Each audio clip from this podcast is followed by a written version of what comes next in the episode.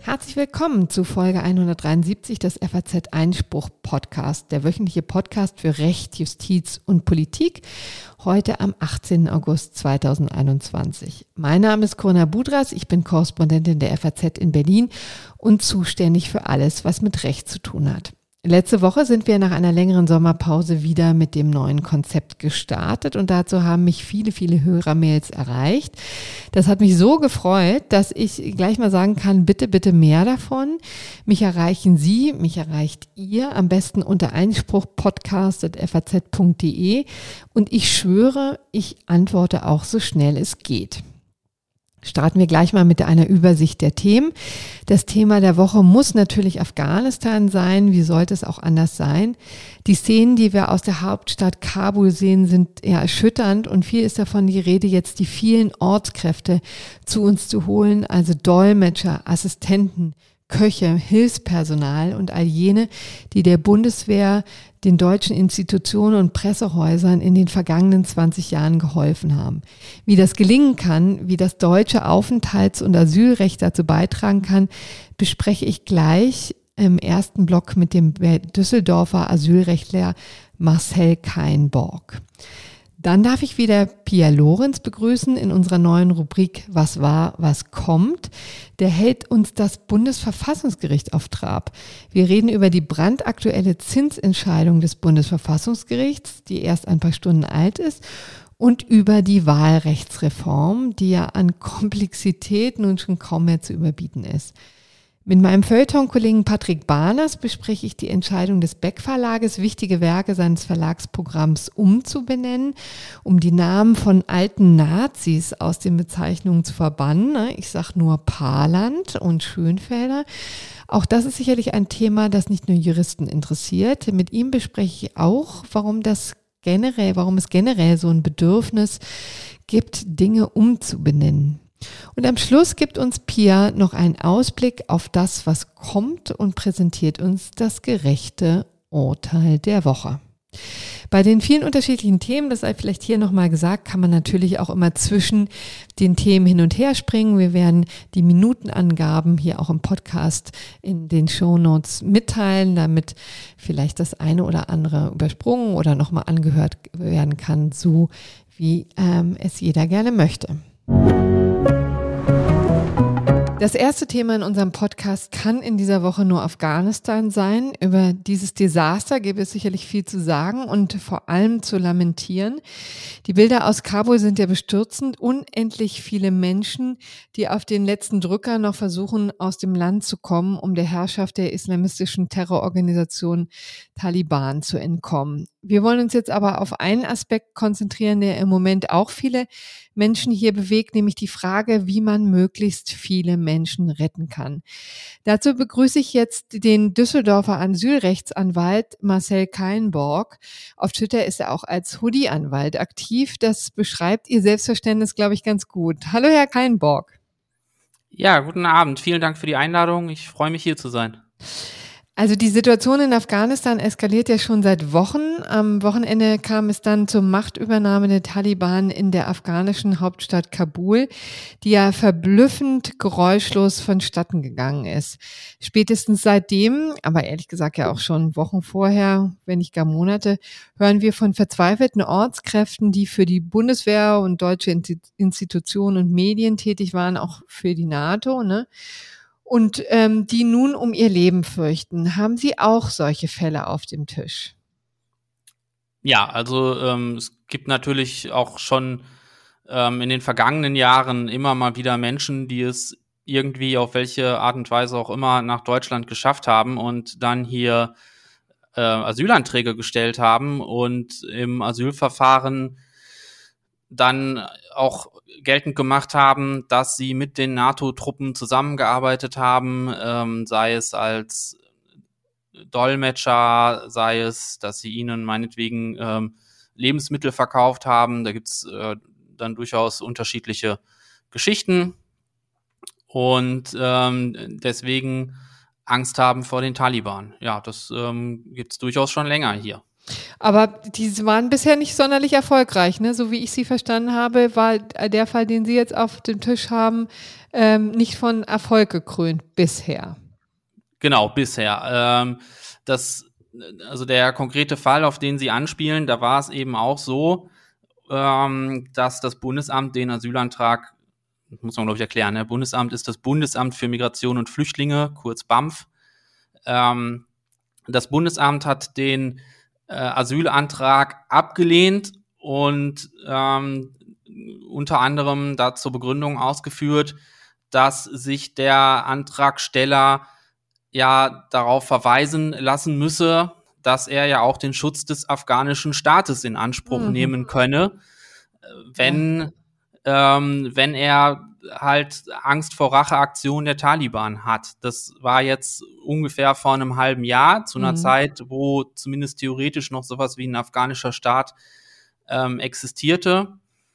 Ja, aber jetzt sieht man, wie sehr man sich darauf verlassen kann, nämlich gar nicht, denn die Regierung ist ja fluchtartig, ähm, hat das Land verlassen, ne? Ja, genau so ähm, sieht's aus. Und das spricht halt auch dafür, wenn man sich jetzt anschaut, wie schnell das jetzt alles ging und äh, wie Sie selber gerade sagten, in weiten Teilen, ähm, also viele Städte oder Provinzen wurden ja anscheinend auch mehr oder weniger äh, kampflos an die Taliban mhm. übergeben. Äh, das spricht ja stark dafür, dass es da im Grunde auch schon vorher mit den staatlichen Strukturen nicht so weit her gewesen sein kann. Ja. Sagen Sie, jetzt ist in der aktuellen Situation die Meinung ja ganz anders, die öffentliche Meinung. Also letztendlich sagt ja selbst die AfD, darum habe ich gestern ähm, ziemlich gestaunt, ähm, selbst die AfD in Form von Herrn Gauland hat ja gesagt, äh, klar müssen wir die Leute aufnehmen und die ähm, und deren Familien. Das fand ähm, selbst ähm, Herr Gauland äh, Parteichef der AfD sehr, sehr, also sehr selbstverständlich. Jetzt frage ich mal, wie ist das denn möglich? Jetzt ist ja eben viel von Kontingenten die Rede. Was ist damit überhaupt gemeint? Also das Aufenthaltsgesetz sieht tatsächlich mehrere Vorschriften vor, die es ermöglichen, ähm, Ausländer oder Gruppen von Ausländern aus, äh, aufzunehmen. Das sind so im Wesentlichen die Vorschriften 22, 23 und 24 Aufenthaltsgesetz. Und ähm, hier hat sich die Bundesregierung für ein Verfahren entschieden, das auch als Ortskräfteverfahren bezeichnet wird. Und da ergibt sich aus einer Antwort der Bundesregierung auf eine kleine Anfrage der FDP, dass das gestützt wird auf Paragraph 22 Satz 2 Aufenthaltsgesetz, ähm, der es dem Bundesministerium des Innern für Bau und Heimat ermöglicht, ähm, ja, eine Zusage für die Aufnahme bestimmter Ausländer aus dem Ausland zu erteilen. Mhm. Und ist das dann quasi an bestimmte Voraussetzungen geknüpft. Also man macht so eine Art Gruppe auf ne, und sagt, also diese und jene äh, Merkmale hat diese Gruppe, also ähm, müssen einfach für irgendjemanden gearbeitet haben, also für die Bundeswehr oder die NATO oder wie auch immer, müssen sich sozusagen äh, verdient gemacht haben und dann äh, werden diese Menschen aufgenommen und zwar unabhängig von der konkreten Zahl. Habe ich das richtig verstanden?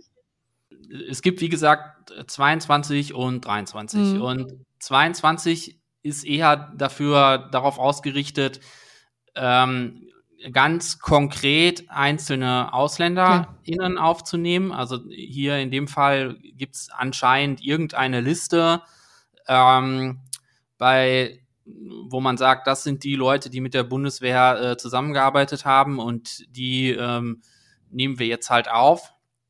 Da kann man sich natürlich im Einzelnen auch wieder über diese Liste äh, streichen. Mhm. Da gibt es auch durchaus ähm, auch schon äh, Meldungen, wo Leute sagen, ja, da sind jetzt aber nur irgendwie die Festangestellten und nicht die freien Mitarbeiter und so weiter. Ähm, kann man sich natürlich auch wieder drüber streiten. Aber ähm, bei 22 geht es eben eher darum, dass konkret einzelne Ausländer aufgenommen werden und 23 Aufenthaltsgesetz, äh, da geht es dann eher darum, dass Gruppen von mhm. Ausländern ähm, aufgenommen werden, wie eben sozusagen, wenn man so möchte, der klassische Fall beim 23 Aufenthaltsgesetz sind die sogenannten Kontingentflüchtlinge. Ähm, da waren, da, das, das waren früher vor allem jüdische ähm, Zuwanderer aus der ehemaligen Sowjetunion. Hm, also diesen Fall gab es schon mal, wo tatsächlich jetzt auf Basis von Paragraph 23 Aufenthaltsgesetz ganze, ganze Gruppen nach Deutschland geholt wurden, ne? Genau, das gibt es in verschiedenen Varianten. Das ist nicht wirklich neu oder ungewöhnlich.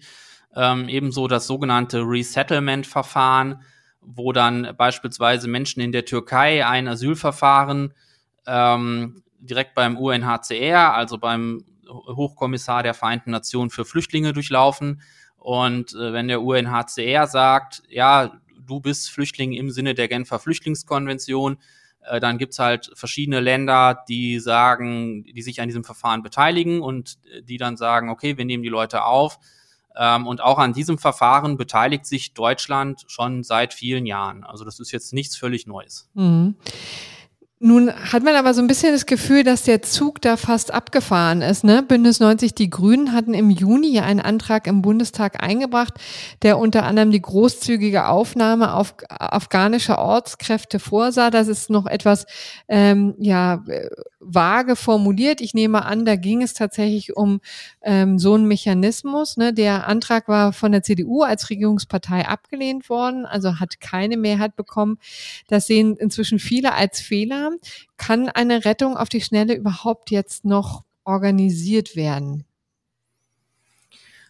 Ja, da, da wird es jetzt ganz schwierig und ähm, das ist jetzt natürlich auch keine rein rechtliche Frage mehr, sondern hier geht es einfach auch ganz konkret um die Lage in Afghanistan. Also äh, es gibt Berichte, dass die Taliban den Flughafen mittlerweile mehr oder weniger abgeriegelt haben mhm. und afghanische Staatsangehörige einfach gar nicht mehr durchlassen.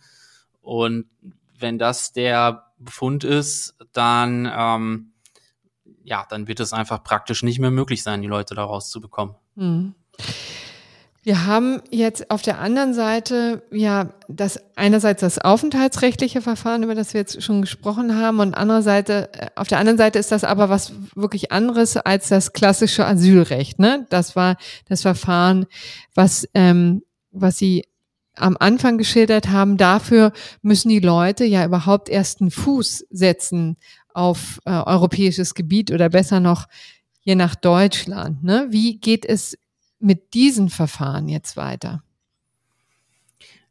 Ja, auch da sind wir natürlich sehr gespannt. Also das, ähm, das Bundesamt hat erstmal ähm, mitgeteilt, dass man die Asylverfahren nicht, dass man in Afghanistan und in Asylverfahren mit afghanischen Staatsangehörigen ähm, nicht mehr entscheiden werde, sondern jetzt erstmal einen, also eigentlich, das ist jetzt auch schon eine Mitteilung, die kam so vor zwei Wochen oder so, da war äh, die Ankündigung, wir warten auf einen neuen Lagebericht vom Auswärtigen Amt. Jetzt muss man natürlich sagen, das Auswärtige Amt evakuiert gerade seine eigenen MitarbeiterInnen, mhm. beziehungsweise hat sie schon ähm, evakuiert und dann fragen, ist natürlich die nächste Frage, naja, wer kann denn dann überhaupt noch einen neuen Lagebericht schreiben? Ach Gott. Hm. Ähm, also auch ganz praktische Probleme letztlich, ne? Ja, klar, natürlich. Äh, also das, das wird jetzt sicherlich eine Herausforderung, sowohl für das BAMF wie auch für die Verwaltungsgerichte, ähm, zu prüfen, wie ist denn jetzt überhaupt die Lage in Afghanistan und ähm, ja, dann wird man sich da neu überlegen müssen, wie man das asylrechtlich behandelt. Also wie gesagt, das, das BAMF lässt die Verfahren wohl ähm, gerade mehr oder weniger liegen. Äh, eine Kollegin, von einer Kollegin weiß ich, die eigentlich in dieser Woche ähm, in der Afghanistan-Sache an einem Verwaltungsgericht verhandelt hätte. Da hat das mhm. Verwaltungsgericht mhm. jetzt erstmal den Termin aufgehoben und gesagt, wissen wir gerade auch nicht. Wir müssen uns jetzt erstmal selber überlegen, wie wir damit umgehen. Ähm, Aber dabei hilft ja offensichtlich jetzt die Bundesregierung nicht besonders viel weiter. Ne? Also äh, interessanterweise hatten wir letzte Woche die Meldung, dass jetzt nun der es einen Abschiebestopp geben soll. Das heißt, eigentlich ist, gibt es den politischen Willen, jetzt nicht mehr abzuschieben nach Afghanistan. Das ist aber wahrscheinlich dann im Grunde genommen nur das letzte Ende ne? und sagt noch gar nichts darüber aus, wie jetzt diese einzelnen Asylanträge beschieden werden, oder?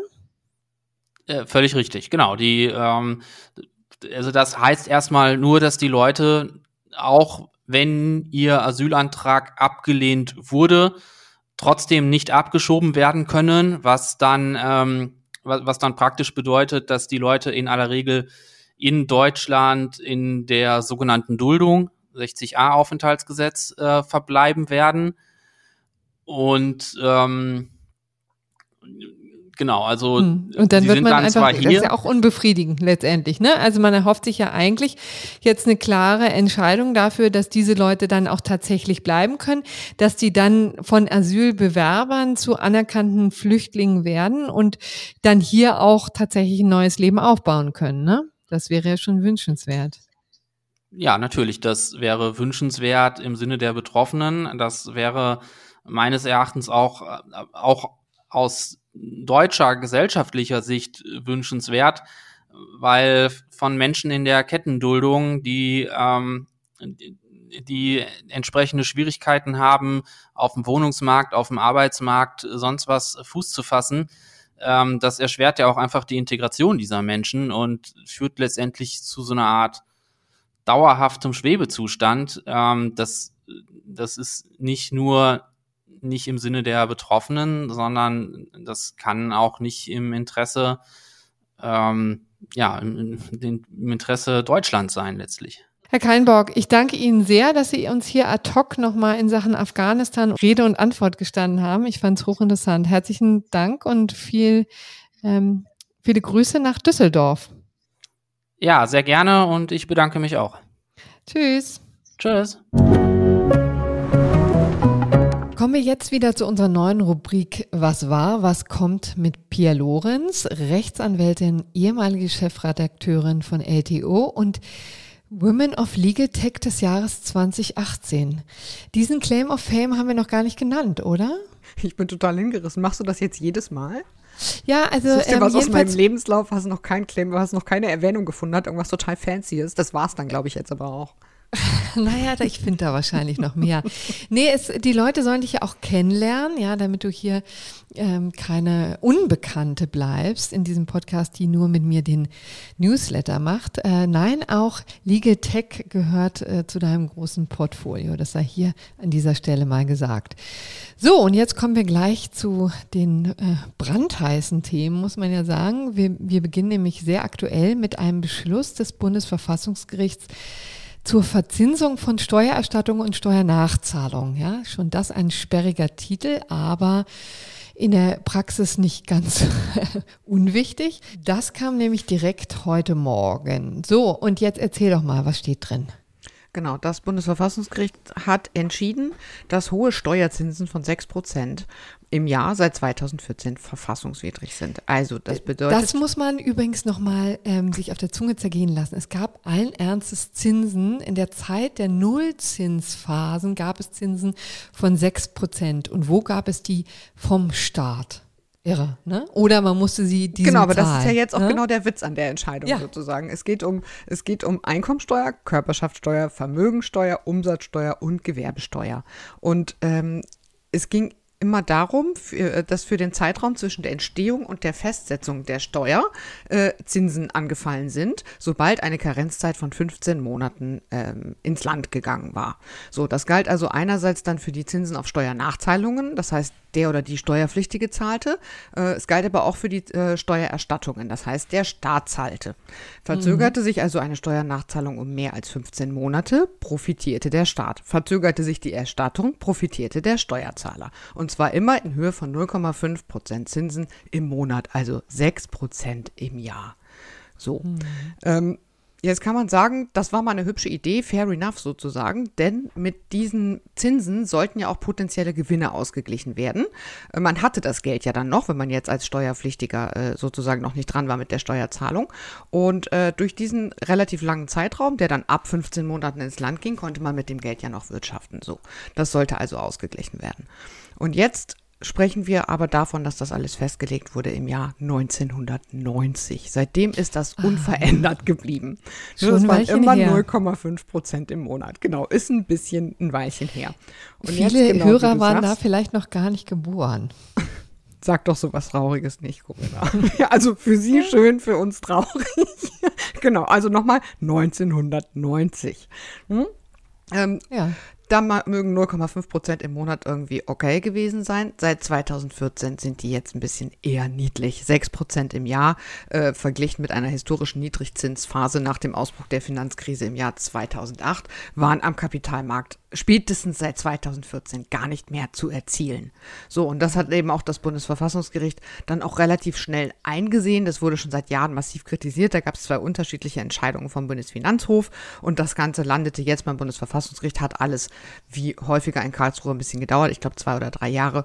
Ähm, heute kam jetzt die Entscheidung und das Bundesverfassungsgericht hat gesagt, ein typisierter Zinssatz von 6 Prozent im Jahr sei seit spätestens 2014 evident realitätsfern. Eine sehr schöne ja. Formulierung, finde ich. Das heißt, der Vorteil, den man haben konnte, wenn man erst spät zur Steuerzahlung herangezogen wurde, kann einfach mit diesem Zinssatz heute seit 2014 nicht mehr abgebildet werden. Mhm. So. Ja, das äh, gab jetzt so eine kleine Einschränkung, weil man muss natürlich sagen, das äh, an sich ist schon ein knaller Urteil, wenn es denn, äh, wenn man denn jetzt zurückrechnet seit na, einem Knips, vielleicht seit 2008, wo man, ähm, wo jetzt die Niedrigzinsphase ihren Anfang nahm, aber ganz so ist es ja nicht, ne? sondern die Bundesverfassungsgerichter waren gnädig, haben gesagt, ähm, das beschränken wir jetzt mal.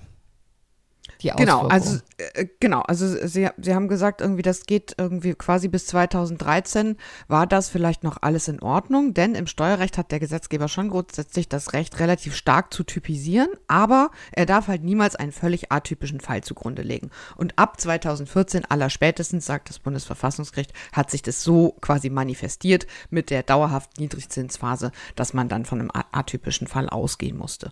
Deswegen hat das Bundesverfassungsgericht jetzt gesagt, das ist, Achtung, ein ein Verstoß gegen Artikel 3.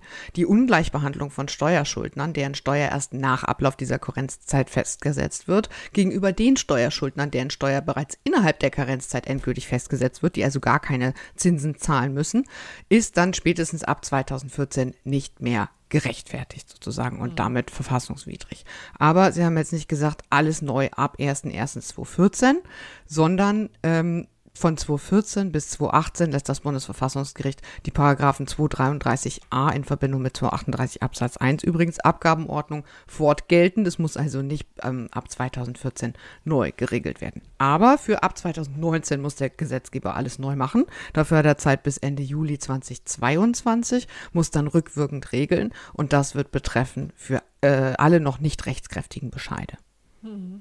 Genau, also da waren die Karlsruher Richter gnädig mit den ähm, Finanzämtern, wenn sie schon so eine Knallerentscheidung hier vom Stapel lassen. Ähm, also es ist natürlich trotzdem nicht ganz trivial. Ne? Man muss aber sagen, dass die Finanzämter wohl darauf vorbereitet waren. Viele Steuerbescheide oder die Zinsfestsetzung jedenfalls war äh, vorläufig vorgenommen worden. Das heißt, wir hoffen, dass sich das in Grenzen hält. Wenn es dazu weitere Erkenntnisse gibt, würden wir da vielleicht in der nächsten Woche oder die Wochen darauf nochmal auf dieses Urteil aus dem, auf dem äh, Beschluss, muss man ja richtigerweise sagen, zurückkommen.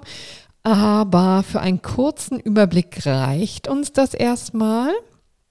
Ne? Und jetzt kommen wir zu etwas ja ähnlich kompliziert, nämlich der Wahlrechtsreform. Genau, die, da kam das Urteil, es war auch ein Beschluss, fürchte ähm, schon in der vergangenen Woche und zwar relativ äh, kurz bevor wir live gegangen sind. Da haben wir uns jetzt entschieden, dass Corinna euch das noch einmal kurz vorstellt, damit ihr es nicht komplett verpasst, auch wenn es jetzt erstmal für die Wahl nichts ändert. Aber das Thema wird uns auf jeden Fall wieder einholen. Also kommen wir jetzt nur zur Wahlrechtsreform. Da hattest du uns ja letzte Woche schon emotional darauf vorbereitet, Pia.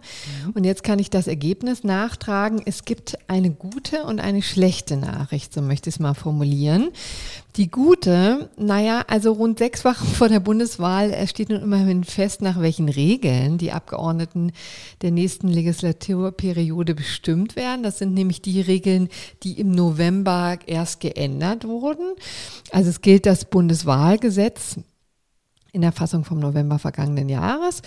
Und das Bundesverfassungsgericht hat erstmal die Anträge der Opposition gegen die Novelle zurückgewiesen, aber die schlechte das Bundesverfassungsgericht wird sich das nochmal ganz genau anschauen müssen und womöglich entscheiden, dass äh, die Regeln, die da gefunden wurden, die wirklich sehr umfangreiche Reform nochmal nachgebessert werden muss. Man hatte jetzt schon beim Durchlesen des Beschlusses das Gefühl, dass das Bundesverfassungsgericht den Argumenten der Kläger, also der Oppositionsparteien, einiges abgewinnen konnte, oder?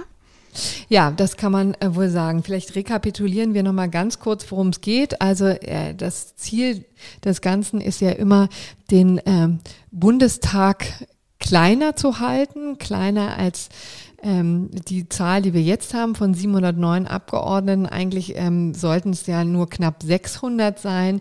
Und schon jetzt sind wir ähm, bei 111 mehr als die gesetzlich ähm, vorgesehenen.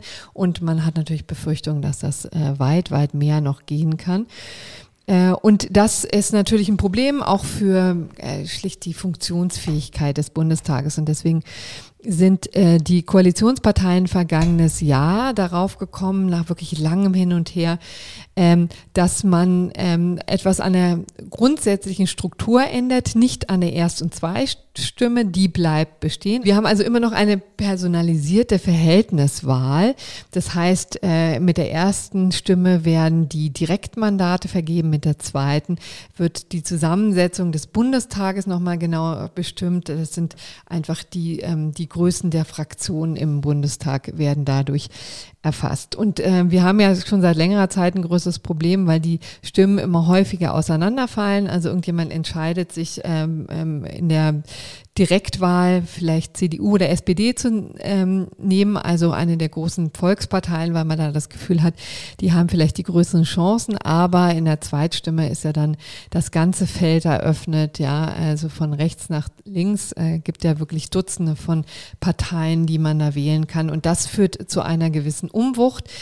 Die wurden ähm, dann ähm, deswegen gab es Überhangmandate, also diejenigen, die mehr Direktmandate an sich ziehen konnten. Meistens eben die großen Volksparteien haben von Überhangmandaten ähm, profitiert, die dann wieder ausgeglichen werden mussten. Das in aller Kürze nochmal das System, ähm, wie es bisher zu Buche schlug. Und das führte eben auch dazu, dass äh, das ganze Ausmaße annimmt, wie eigentlich, wie man sie nicht haben möchte. Das ist eigentlich Konsens.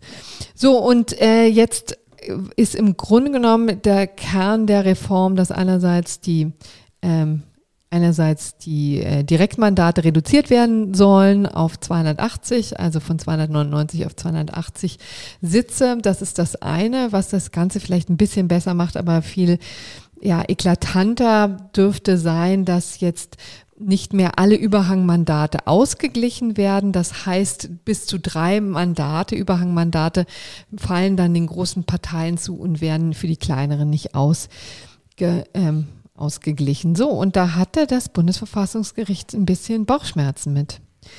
Also nicht so sehr mit der genau, Verringerung. Zuallererst hatten ja erstmal FDP, Linke und Grüne Bauchschmerzen damit, ne? weil die nämlich ja. gesagt haben, so Leute, nicht mit uns, das ist ein Verstoß gegen die Chancengleichheit und gegen die Wahlrechtsgleichheit. Und ja. außerdem haben sie moniert, dass die Regelungen zu ungenau seien. Und ehrlich gesagt klingt das ein bisschen so, als ob das Bundesverfassungsgericht da ziemlich bei ihnen ist, meine ich. Ja, das ist äh, in der Tat so. Ne? Also jedenfalls haben sie auch relativ eindeutig schon jetzt in dem äh, vorläufigen Beschluss gesagt, es ist nicht auszuschließen, dass das, ähm, dass die verfassungsrechtlichen Anforderungen an die Klarheit und Verständlichkeit von Rechtsnormen hier mhm. nicht erfüllt ist. Ja, also da kann man schon sagen, also letztendlich zu kompliziert, ja, damit es irgendjemand verstehen kann. Also das ähm, ist schon ein Problem, ja. Denn hier scheint relativ unklar zu sein, worauf sich die drei Direktmandate eigentlich beziehen, die bei der Sitzzahlerhöhung künftig unberücksichtigt bleiben. Also sind das jetzt drei Mandate pro Land oder pro Partei oder insgesamt aus allen Ländern und Parteien? Also das sind die Fragen, die da noch offen sind. Und jetzt hatte im Grunde genommen das Bundesverfassungsgericht in dieser Phase, es war ja ein Eilverfahren, nur darüber zu entscheiden, was die schlimmeren Folgen sind, ja. Also zerknallt es jetzt so kurz vor der Wahl quasi die Grundlage. Ja, man muss sich ja vorstellen, dass die Organisation ja schon weit vorangetrieben ist. Ja, also die ganzen ähm, Direktmandate sind ja schon aufgestellt, die Wahlzettel geschrieben und so weiter und so fort. Da kann man sich wer vorstellen, was passiert wäre, wenn jetzt das Bundesverfassungsgericht schon sehr grundsätzlich reingegangen wäre. Auf der anderen Seite kann man natürlich sagen, ja, dann kommt das dicke Ende eben später, ne? wenn jetzt dann mhm. festgestellt wird, dass das Ganze, womöglich die ganze Wahl auf Basis eines ähm, einer Reform gemacht wurde, die sich nachher nicht als verfassungsgemäß herausstellt. Also letztendlich, wie man es macht, ist falsch. Hier haben sich quasi für das kleinere Übel entschieden und gesagt, naja, ihr könnt jetzt ähm, erstmal ähm, das weiter laufen lassen und dann entscheiden wir, gucken wir uns das ganz in Ruhe nah an.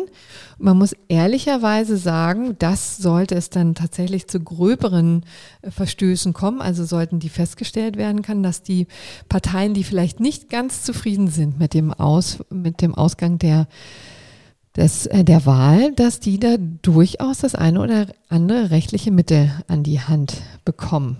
Naja, das Bundesverfassungsgericht hat ja auch sogar gesagt, wir, wir lehnen jetzt zwar den Eilantrag ab, unter anderem, weil mhm. das eben so ein massiv großer Eingriff wäre in die Zuständigkeit des Gesetzgebers. Auf der anderen Seite sagen sie aber auch, naja, man könnte sich dann ja auch die Sache irgendwie mal später anschauen im Rahmen einer Wahlprüfungsbeschwerde nach ja. der Wahl und genau. dann wäre halt die Folge der Neuwahl.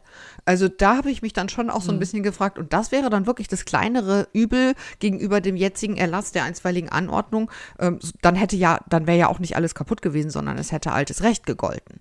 Also ja, wobei, so richtig erschlossen hat sich mir nicht, muss ich ehrlich ja, sagen. Ja, wobei ehrlich gesagt, ähm, die, auch die Neuwahl wäre ja, ist ja jetzt auch nicht zwingend. Ne? Also ich, ich denke, das wird dann schon auch von, dem, äh, von der Art des Verstoßes abhängen und von der Tatsache, wie konkret der sich dann auswirkt auf, ähm, auf die Wahl. Ne? Also das ist ja etwas, was dann die Bundesverfassungsrichter auch ins ähm, äh, ins Visier nehmen können. Also ähm, letztendlich hast du natürlich recht. Es, man hätte das Ganze jetzt ähm, auch auf dem alten Recht basieren können. Aber wie gesagt, ähm, also ich könnte mir vorstellen, dass dann auch womöglich eine Verschiebung noch der Wahl gedroht hätte, weil ja organisatorisch schon so viel ähm, da gelaufen ist.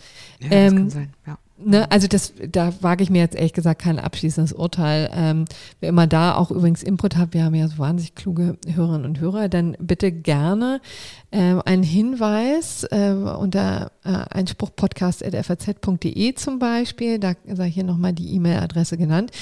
Aber ähm, das schien mir jetzt so ein bisschen die Wahl zwischen Pest und Cholera zu sein und ähm, offensichtlich war die Pest genau. ein bisschen in diesem Fall nicht ganz so gravierend oder äh, so liest sich auf jeden Fall der gesamte Beschluss. Ich glaube, da hat sich das Bundesverfassungsgericht die Entscheidung echt nicht leicht gemacht. Ja.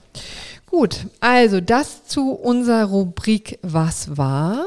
Ich Und möchte noch einen kurzen Nachtrag machen, der auch echt schon viel netter ist als diese harten äh, Themen, mit denen wir euch jetzt erstmal zugeballert haben. Das Bundesverfassungsgericht ist jetzt bei Instagram. Ja, ähm, schön. Gestern haben sie rausgegeben, dass sie jetzt bei Instagram sind und zwar anlässlich des 70. Geburtstags. Das Bundesverfassungsgericht wird ja, ich glaube im September ist es genau äh, 70 und dieses Jahr ist halt Geburtstagsjahr. Genauer gesagt ist das Bundesverfassungsgericht eigentlich schon länger da, aber ähm, sie haben bisher noch nichts gemacht. Und jetzt wollen sie ab und zu mal was posten und haben das auch ganz mit hübschen Hashtags sofort gemacht. Ich glaube irgendwie äh, ähm, also Justiz eine Außenansicht und, und genau, genau, also schönes eine Bildchen und so. Ja. Ähm, ja, aber ich glaube, es gab auch den schönen Hashtag, äh, Hashtag Residenz des Rechts und so. Also muss ich sagen, das geht gut los. We like, das werden wir doch mit großer Folge, äh, Freude verfolgen.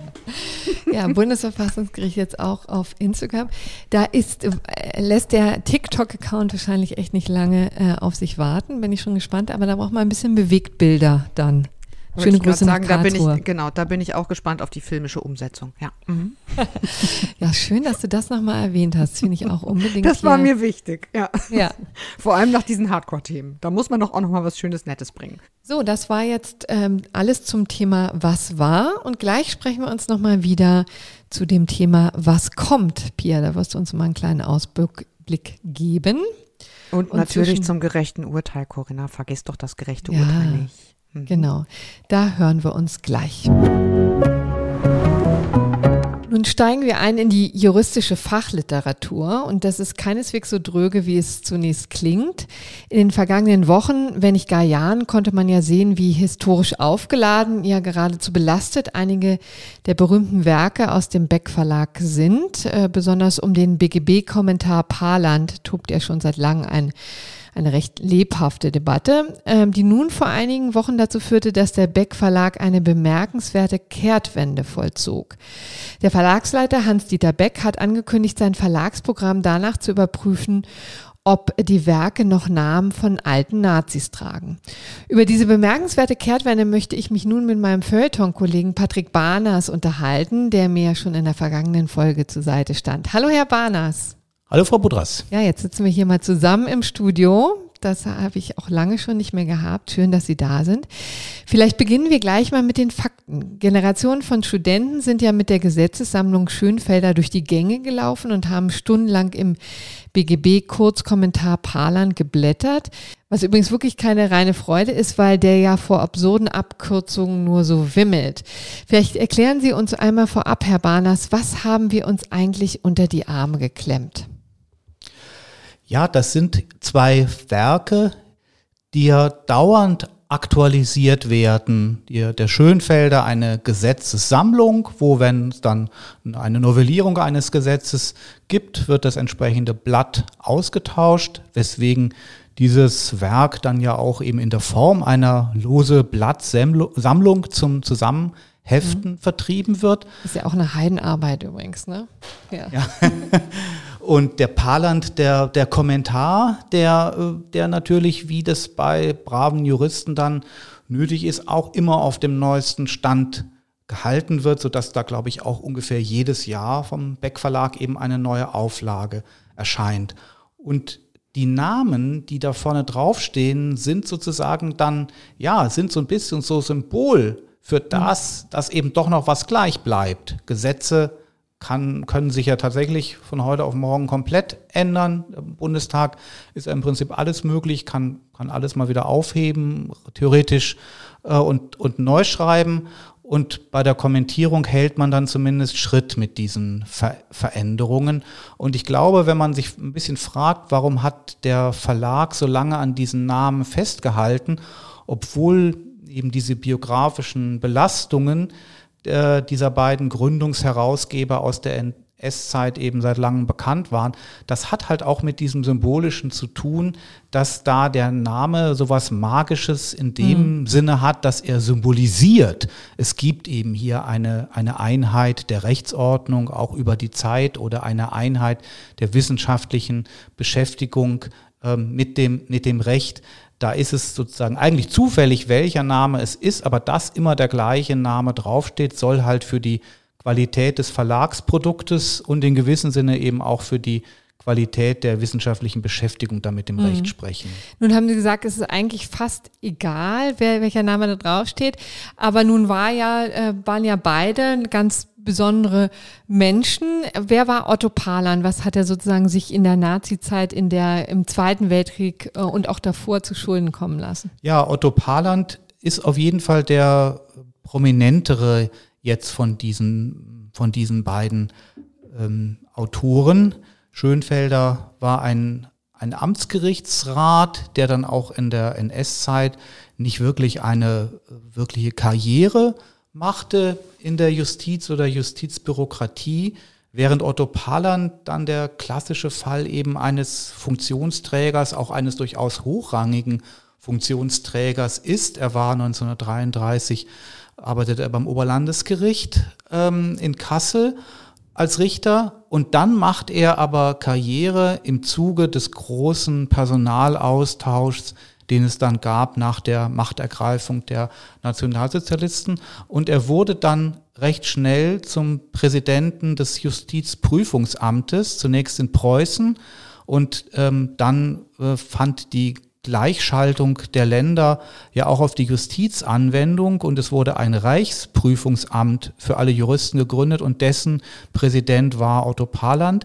Er war also tatsächlich sozusagen der oberste Juristenausbilder in NS-Deutschland. Und insofern auch da, wenn wir über den Verlag sprechen und seine Kehrtwende, dann muss man es im Rückblick, glaube ich, auch als, als merkwürdig bewerten, dass der Verlag doch lange versucht hat, eben die Rolle von Parland herunterzuspielen. Mhm. Während es ja auf der Hand liegt, dass, dass eben das eine funktional jedenfalls sehr wichtige Stelle ist, zuständig zu sein für die gesamte Juristenausbildung. Und das heißt ja auch in, bei der Ausarbeitung von Prüfungsordnungen dabei zu sein, bis hin zum Aufsetzen von Prüfungsfragen. Er hat natürlich auch persönlich Prüfungen abgenommen und so weiter. Insofern steht dann seine Person, wenn man einmal nachguckt, wer war das eigentlich, steht sie dann schon auch symbolisch eben für den Willen, das Recht äh, nach 1933 im nationalsozialistischen Sinne komplett umzubauen. Mhm.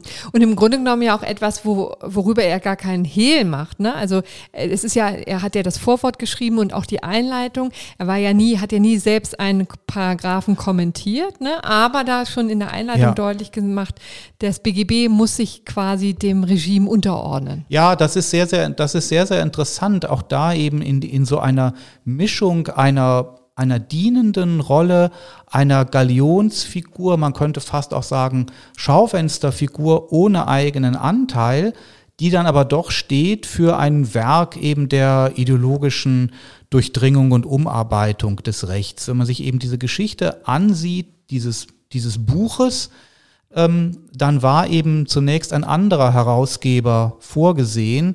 Der ist dann überraschend gestorben und dann sprang eben dann Parland ein. Ja, und warum sprang Parland ein? Weil natürlich für den Verlag das nach, äh, nach einer guten Werbung aussah, einen solchen Kommentar ähm, herausgeben zu lassen von dem Mann, der eben für die Juristenausbildung im damaligen Deutschland zuständig war. Der Vorgänger, ein gewisser Wilke, der den Kommentar eigentlich eben ähm, erarbeitet hatte, war aber auch im Justizministerium tätig.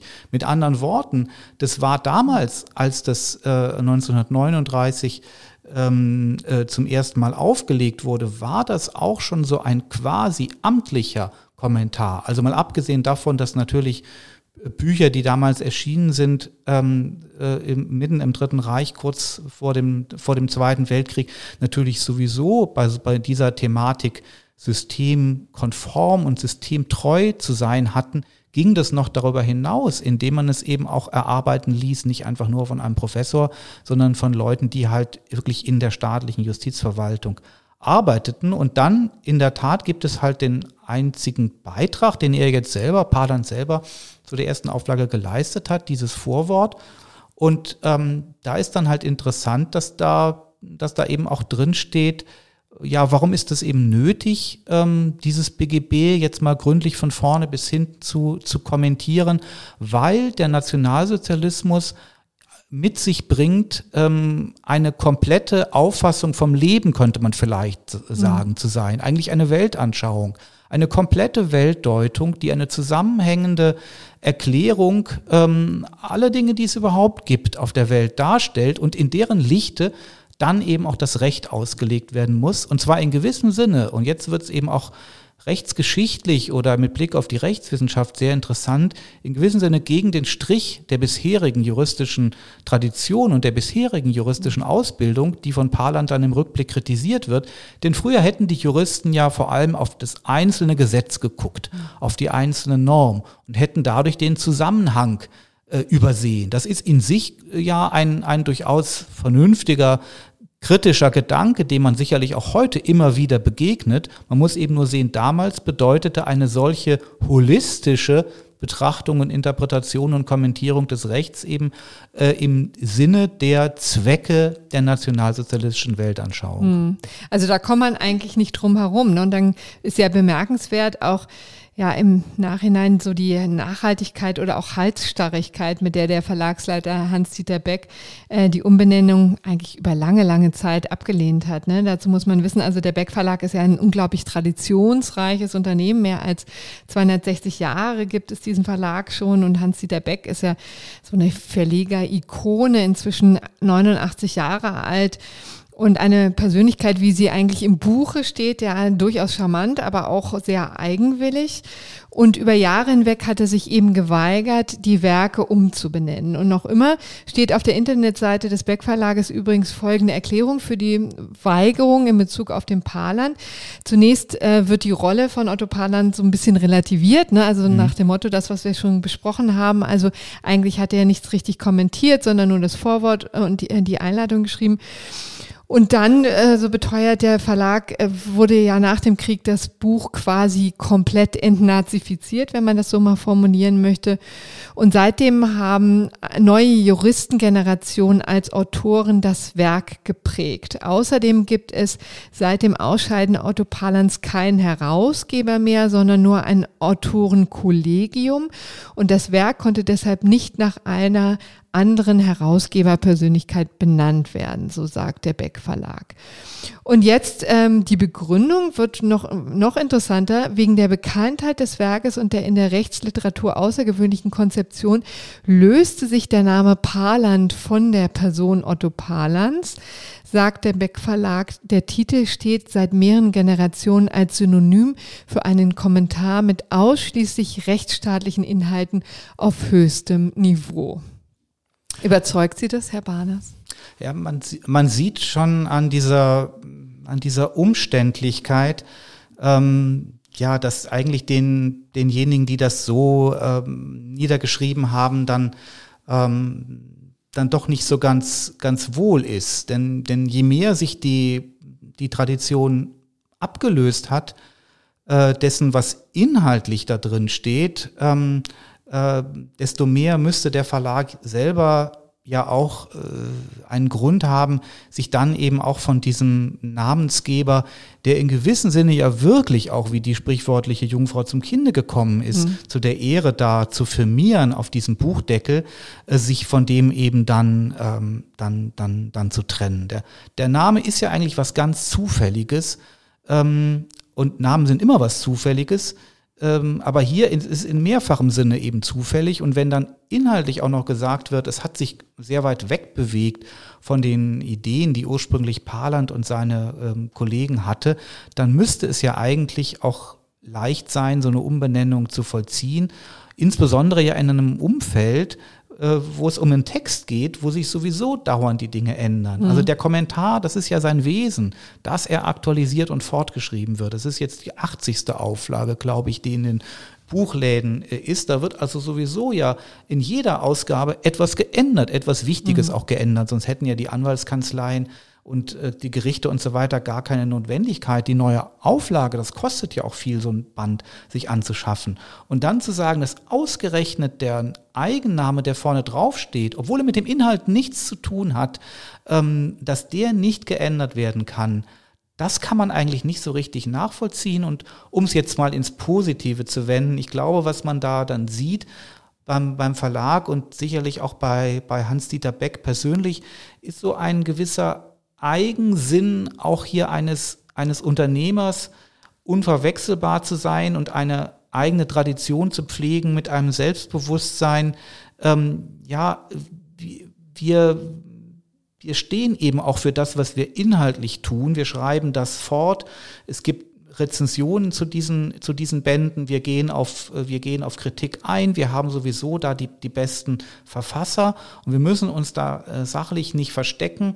Und es gibt bei uns als Privatunternehmen sozusagen auch keinen Grund, in vorauseilendem Gehorsam sich so einer symbolischen Geschichtspolitik mhm.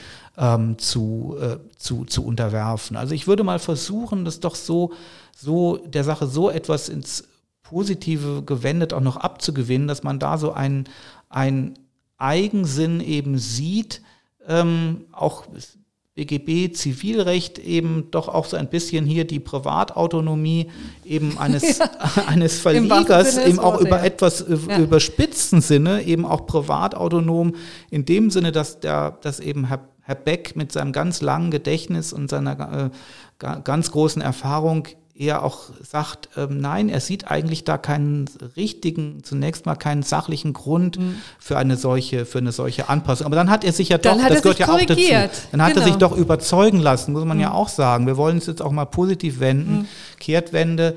Ähm, spät, äh, aber das ist ja immer noch besser. Ich glaube, wir sind uns in dem Punkt ja einig, dass es vernünftig ist, jetzt diese Umbenennung mhm. zu, zu vollziehen. Und insofern kann man jetzt auch mal einen Strich ziehen und sagen, ähm, besser spät als nie, dass diese Argumente die ja, es ist ja auch eine interessante Geschichte, die zunächst von Studenten kam, ja. also Aktivisten, wie man heute sagt, Studenten, die sich darüber gewundert haben, warum heißt, wer ist das eigentlich, war erstmal die Frage.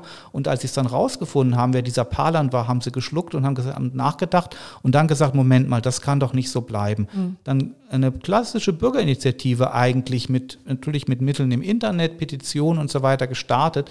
Und die hat und ja eine richtige Lawinenwirkung. gezogen, ne? genau, ne? Und dann ja. tatsächlich die Umbenennung händisch vollzogen. Genau, ja, mit, mit so, genau, so witzigen, witzigen, praktischen Ideen, auch fast im Happening.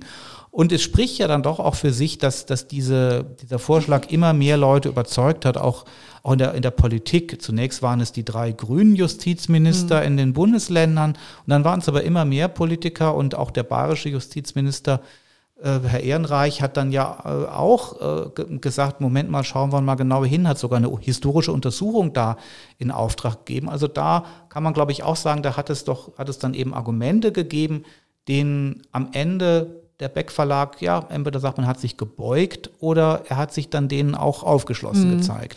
Jetzt können wir übrigens auch an dieser Stelle mal sagen, wie die Werke künftig heißen oder jetzt auch sogar schon, ich glaube, ähm, tatsächlich im Internet so zu finden sind. Also auf dem Umschlag des Palans ist der Name des aktuellen Koordinators der Autorinnen und Autoren ähm, zu sehen. Er ist der Richter am Bundesgerichtshof ähm, Dr. Christian Grüneberg. Also aus dem pa Paarland wird der Grüneberg. Auch das ist noch ein bisschen ungewohnt, ne? wird man mhm. sich dran gewöhnen müssen.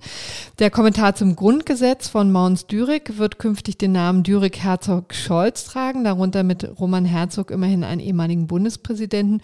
Und den Schönfelder haben wir schon genannt, die Gesetzessammlung, der wird künftig von dem Vorsitzenden der Ständigen Deputation des Deutschen Juristentages Tages bezeichnet werden, also Professor Dr. Matthias Habersack, auch ein sehr renommierter Professor, der eben diesem Gremium, den Deutschen Juristentag, äh, vorsteht. Also das ist ähm, jetzt scheinen ja Lösungen, die eigentlich sehr klug sind und äh, könnte man sich auch überlegen, warum er das nicht schon früher gemacht hat. Aber letztendlich ist das ja so ein bisschen, hm, also trifft der Verlag jetzt durchaus den Zeitgeist. Man könnte auch ketzerisch sagen, hinkt dem ein bisschen hinterher. Ne? Also umbenennen ist ja jetzt en vogue. Einige Straßennamen oder Plätze oder auch U-Bahn werden jetzt umgenannt und ähm, da würde mich interessieren, was Ihre Meinung ist, wo das eigentlich herkommt. Also warum haben wir den Paarland und die Bohrenstraße über Jahrzehnte hinweg geduldet, nun aber nicht mehr?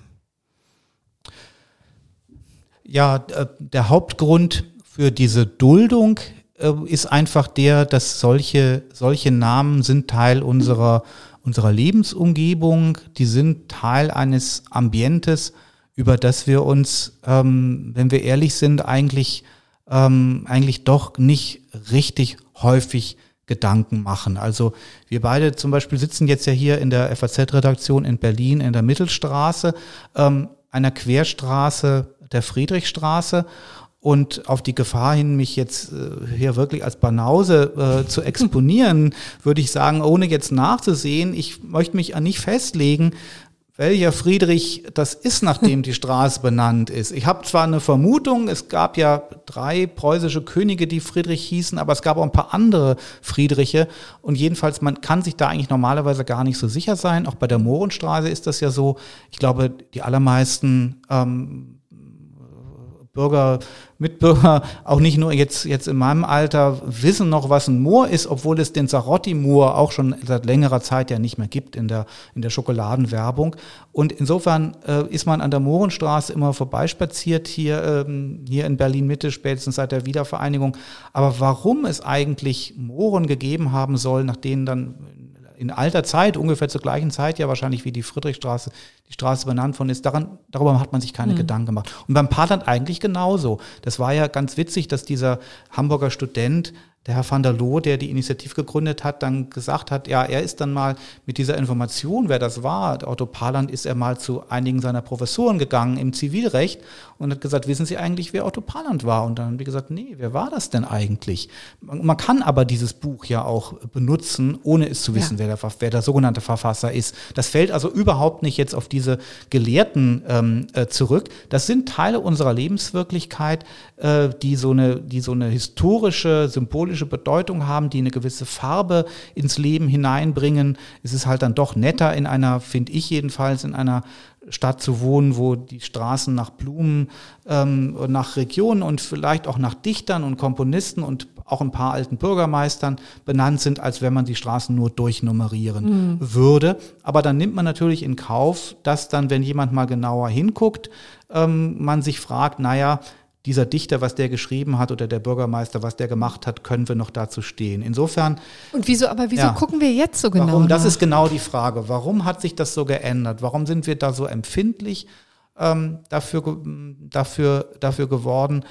Und ich glaube, da gibt es, kann man, da hängen, gibt es zwei Bewegungen, die, die, die, die zusammenhängen. Es gibt, glaube ich, eine etwas eine größere Empfindlichkeit überhaupt für für symbolisches Handeln ähm, und für Implikationen, für Dinge, die man, die man lange irgendwie in Kauf genommen hat, ohne zu merken, dass es vielleicht, vielleicht anderen Leuten eben, ähm, äh, dass es sie eben doch irritiert, dass es sie, dass es sie kränken kann. Also da mhm. gibt es insbesondere was, was das Zusammenleben, eben das multikulturelle Zusammenleben unter, unter Menschen unterschiedlicher Religion, unterschiedlicher Herkunft und so weiter angeht. Da gibt es einfach einen Fortschritt im Sinne einer selbstverständlichen Bereitschaft, auch darüber nachzudenken, Moment mal, äh, so ein Spruch, Neger, Neger, Schornsteinfeger, ähm, das, äh, das, ist, äh, das ist irgendwie doch merkwürdig, dass das ganz lange so ein, so ein ganz normaler Kinderreim gewesen ist. Das ist mhm. das eine und das andere ist schon eine besonders intensive. Dass ja. man, dass das Leute verletzt, ne? Dass ja, man, so man, herabgewürdigt zu werden. Genau. Und deswegen gibt es die, auf der einen Seite gibt es diejenigen natürlich, die sagen, wir sind verletzt. Es gibt ja hier in Berlin eben eine Initiative dann von ähm, von äh, schwarzen Menschen in Deutschland, die wirklich sagen, der Name Mohrenstraße verletzt uns, mhm. obwohl mhm. ihnen gesagt wird von Historikern, ist nicht ganz sicher, aber spricht viel dafür, das waren äh, diese Mohren, diese Afrikaner, waren Musiker der Hofkapelle des äh, brandenburgischen Kurfürsten und ähm, die wurden da geehrt. Das war mhm. natürlich was Besonderes, äh, dass da also afrikanische Musiker für den König aufspielten. Und ähm, dann wurden die dadurch geehrt, dass die Straße nach ihnen benannt wurde. Aber da gibt es eben dann Leute, die sagen, das ist, ja, das vielleicht stimmt's, vielleicht stimmt es nicht, aber Moor ist auf jeden Fall dann doch im weiteren Sinne eben einfach ein, ein Wort, mit dem ein Afrikaner als solcher bezeichnet wird und als ein anderer Typ, eine andere Art Mensch gekennzeichnet wird. Deswegen mhm. sei dieser Name an, als solcher schon, ähm, schon, schon, schon kränkend. Und dann gibt es eben aber auch es muss gar nicht so weit kommen, dass, dass sich jemand beschwert. Es gibt dann überhaupt eben, glaube ich, einfach eine größere Empfindlichkeit von vornherein schon, schon, schon zu überlegen, ähm, äh, ob eigentlich die Zeichen, von denen wir so diese konventionellen Zeichen, von denen wir umgeben sind, ob die nicht doch Bedeutungen haben, die bei näherem Hinsehen etwas, etwas merkwürdig sind. Und die NS-Zeit, glaube ich, die ist da eben so eine Art, ja, so die Erinnerung an die NS-Zeit, äh, hat da so eine, doch so eine Leitfunktion. Das auf der einen Seite ist es natürlich schon die, äh, in gewissem Sinne die große Ausnahme äh, in, der, in unserer Geschichte gewesen, auch in dem Sinne, dass es äh, eigentlich überhaupt nichts gibt, an das man noch positiv mhm. anschließen könnte. Ähm, und deswegen wird da auch mit der, mit der Erinnerung besonders, wird sie besonders radikal geprüft und, und, und, und bereinigt. Und das ist, glaube ich, äh, so stark mittlerweile auch eingedrungen in das, in das, die Selbstverständlichkeiten des, des äh, moralischen Nachdenkens, dass das dann auch ausstrahlt auf andere, auf andere Themen. Also warten wir es mal ab, ob jetzt auch äh, der eine oder andere Jurist eben aus der Vor-NS-Zeit oder der, der Nach-NS-Zeit, der dann vielleicht auch für Gedanken steht, die mit der freilich-demokratischen Grundordnung nicht mehr so einfach zusammenzubringen sind, ähm, ob es da auch, auch Initiativen gibt, äh, geben wird, irgendwelche Bücher oder Hörsäle ähm, oder, oder, oder so etwas noch umzubenennen. Ja, also das ist in der Tat jetzt hier eine Entwicklung, die noch gar nicht zu Ende ist. Ne? Da werden wir noch sehen, wohin die Reise geht. Ich würde sagen, dann machen wir hier erstmal einen Punkt, Herr Barnas. Ich fand es wie auch schon beim letzten Mal wahnsinnig interessant. Bedanke mich sehr, dass Sie hier auch direkt ins Studio gekommen sind. Ja, sehr gerne. So, nach Patrick Barners und dem Paarland kommen wir jetzt zu dem, was ansteht. Nächste Woche, nee, diese Woche, Ende der Woche schon. Erzähl mal, Pia, was ist, was auf ja. was dürfen wir uns vorbereiten? Diese Woche Donnerstag, da kommt was richtig Spannendes. Äh, das war ein bisschen ungewöhnlich. Äh, Ende letzter Woche hat der Bundesgerichtshof eine Pressemitteilung rausgegeben, mit der er angekündigt hat, dass er etwas ankündigen wird. Das passiert nicht alle Tage. Es geht aber auch um den NSU-Prozess. Ah, da hat der BGH gesagt, dass es am Donnerstag, also morgen, weitere Informationen geben wird. Aus Pressesicht ist es natürlich irgendwie eine sehr gute Sache, dass man sich als Pressevertreter darauf vorbereiten kann. Ungewöhnlich ist es auf jeden Fall. Die Spiegelreporterin Wiebke Ramm, die das äh, gesamte NSU-Verfahren begleitet hat, äh, kommentierte daraufhin auf Twitter, der BGH wird es aber ganz schön spannend machen. Und dann mhm. schaltete sich der Revisionsverteidiger von, an, äh, von Schäpe ein, äh, nämlich Andreas Lickleder, und antwortete antwortete nur, naja, normalerweise bekommt man einfach Post. Das stimmt, normalerweise kommt man, bekommt man vermutlich ähm, einfach Post vom Gericht, wie es jetzt weitergeht. Aber man muss ja schon sagen, dass das NSU-Verfahren eins der größten Verfahren der Nachkriegsgeschichte war, der deutschen Nachkriegsgeschichte, mit einer entsprechenden Presserelevanz. Und deswegen haben wir uns auch gedacht, wir geben euch in dieser Folge nochmal einen kurzen Überblick, worum es eigentlich jetzt nochmal ging im NSU-Verfahren und worüber der BGH jetzt zu entscheiden hat. Das sind nämlich durchaus ein paar unterschiedliche Sachen. Das geht auch manchmal so ein bisschen durcheinander in der Presse. Äh, mhm. Äh, bereiten euch euch aber auch kurz nochmal darauf vor, dass es da auch juristisch sehr Spannendes geben könnte, nämlich möglicherweise neue BGH-Rechtsprechung zum Thema Mittäterschaft. Ja, und da müssen wir jetzt ja einfach ähm, nochmal zurückgehen zu dem, was war, was die Republik ja über Jahre hinweg jetzt beschäftigt hat, ähm, weil es sie zuvor lange Zeit nicht beschäftigt hat. Ne? Also der NSU, genau. eine ähm, rechte Terrororganisation, die lange im Dunkeln agieren konnte und jetzt musste uns nochmal auf den neuesten Stand bringen, das, was war und ähm, was wir jetzt erwarten können. Wer ist Beate Zschäpe? Vielleicht sagst du es nochmal. Genau. Beate Zschäpe ist die einzige Überlebende des äh, sogenannten NSU-Trios. Also dieser nationalsozialistische Untergrund hat sich, glaube ich, gegründet im Jahr, äh, im Jahr 1999 ähm, und hat seit dem Jahr 2000 bis 2007 äh, massive und sehr, sehr grauenvolle Mordanschläge unternommen, die ihm bis zum Jahr 2011 nicht zugeordnet wurden. Das heißt, es gab im Wesentlichen eine Mordserie an neun Männern mit Migrationshintergrund. Es wurde in Heilbronn eine Polizistin umgebracht. Es gab zwei Bombenanschläge in Köln, unter anderem den an der Kolbstraße, der sehr, sehr bundesweit bekannt geworden ist, und mehrere Raubüberfälle, die der NSU begangen hat, um sein Leben zu finanzieren. Im Jahr 2011 sind die drei aufgeflogen und die beiden anderen Mitglieder des äh, NSU, wie sie sich eben selbst genannt haben, waren Uwe Mundlos und Uwe Wohleben. Die haben sich ähm, dann das Leben genommen. Und Beate Zschäpe hat in der Wohnung, der gemeinsamen Wohnung der drei in Zwickau gesessen und hat diese Wohnung angezündet. Mhm. Ähm, das war die Wohnung, die die drei gemeinsam bewohnt hatten. Und es war wohl auch von Anfang an so besprochen, dass sie die Wohnung anzündet, um Spuren zu vernichten, wenn klar ist, dass die beiden aufgeflogen sind. Ähm, Im Anschluss daran hat Beate Zschäpe, das alles spielt noch eine größere Rolle, deshalb erwähne ich das jetzt so, mehrere Bekennervideos verschickt und erst zu diesem Zeitpunkt kam eigentlich raus, dass all diese Verbrechen dem NSU zuzuordnen waren. Mhm. Bis dahin, und das war eigentlich das Problem an diesem, an diesem NSU-Prozess oder an dieser gesamten Geschichte, ähm, hatte eigentlich die Polizei an allen Orten, ganz unterschiedlichen Orten, wo ermittelt worden war, rechtsextremistische Motive ausgeschlossen. Der Verfassungsschutz hatte gesagt, wir haben damit eigentlich nichts zu tun. Angehörige der Opfer sind verdächtigt worden, die Täter wurden im Umfeld der Opfer gesucht und es hat eine massive Opferstigmatisierung stattgefunden. Es gab auch während des Prozesses vor dem OLG München, der dann im Jahr 2013 begann, immer noch massive Kritik, dass der Staat eigentlich gar kein Aufklärungsinteresse habe. Es gab ja von Anfang an massive Ermittlungsfehler. Diese Terrorzelle konnte jahrelang unbehelligt morden. Wie gesagt, es wurde noch nicht mal in irgendeiner Form ein rechtsextremistischer Hintergrund in Erwägung gezogen. Und der Witz daran, der überhaupt nicht lustige Witz, ist, dass es im Umfeld dieses NSU-Trios äh, jahrelang sehr teuer bezahlte V-Leute des Staates gegeben hat. Mhm. Und bei dem Mord in Kassel im Jahr 2006 war sogar ein Verfassungsschützer anwesend. Mhm. Das Ganze also ist bis das heute. Das sind Verbindungsleute, ne, die der äh, Verfassungsschutz nutzt, um, ähm, um Informationen zu sammeln. Das sind Leute aus der Szene, schlicht und ergreifend, ne, auf die, die mal genau. mehr, mal weniger Verlass ist. Genau, also die V-Leute sind, sind Leute aus der Szene, ähm, die sich eben quasi Geld damit dazu verdienen, dass sie äh, Geheimnisse weitergeben an den Staat.